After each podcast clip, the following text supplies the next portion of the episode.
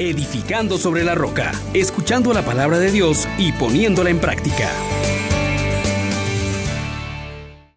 Bienvenidos mis hermanos, que el Dios de la misericordia, que ha resucitado a Cristo Jesús y nos hace partícipes de su gozo eterno, esté con cada uno de ustedes.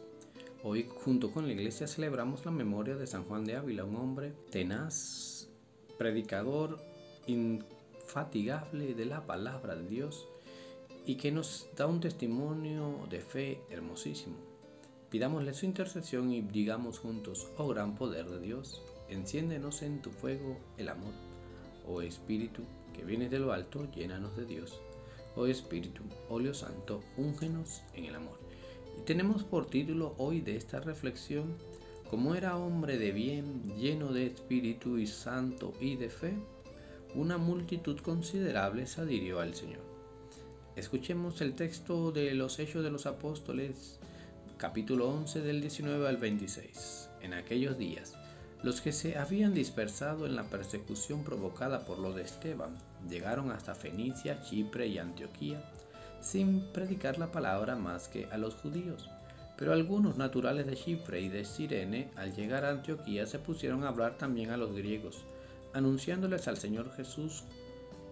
Como la mano del Señor estaba con ellos, gran número creyó y se convirtió al Señor.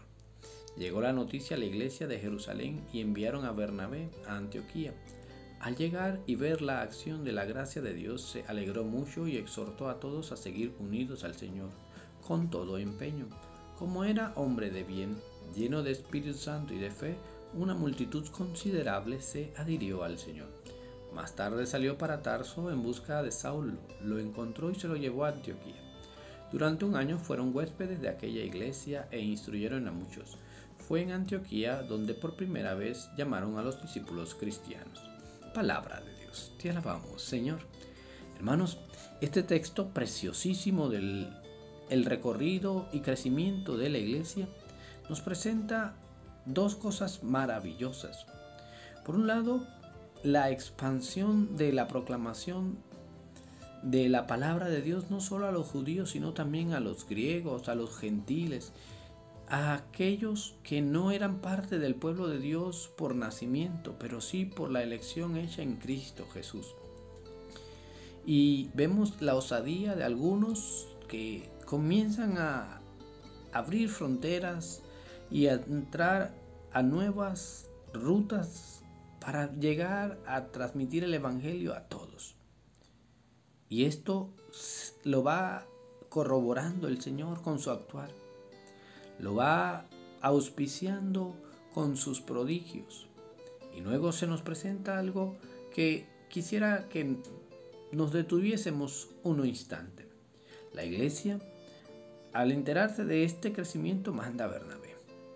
Podía haber llegado Bernabé a censurar, pero no, Bernabé llega con unas actitudes interesantes.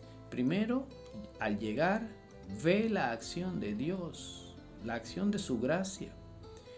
Y, y lejos de cerrarse, se alegra muchísimo porque Dios está obrando también en los gentiles. Primera característica, la alegría de la acción de Dios que no es reservada para unos pocos.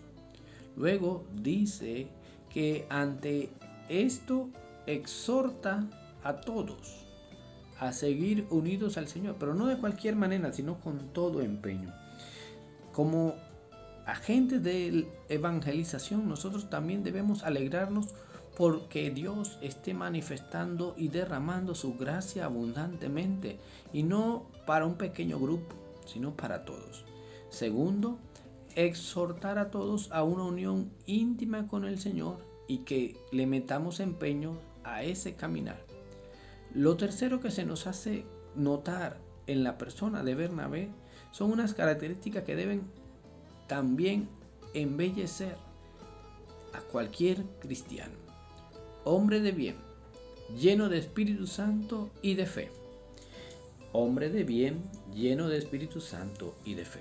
Esas tres cosas deben ser también distintivos de todos los cristianos, las tuyas y las mías. Hacer el bien, estar lleno de Espíritu Santo, una relación personalísima y hombres y mujeres de fe. Y lo hermoso de todo esto es que dice la palabra que ante este testimonio del cristiano una multitud considerable se adhiere al Señor.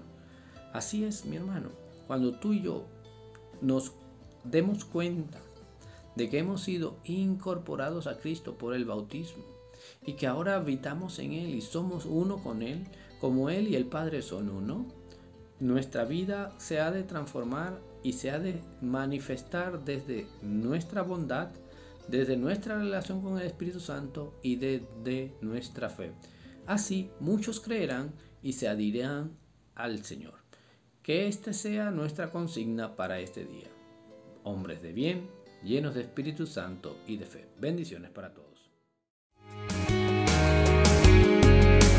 Les exhortamos, hermanos, por la misericordia de Dios, que pongan por obra la palabra y no se contenten solo con oírla.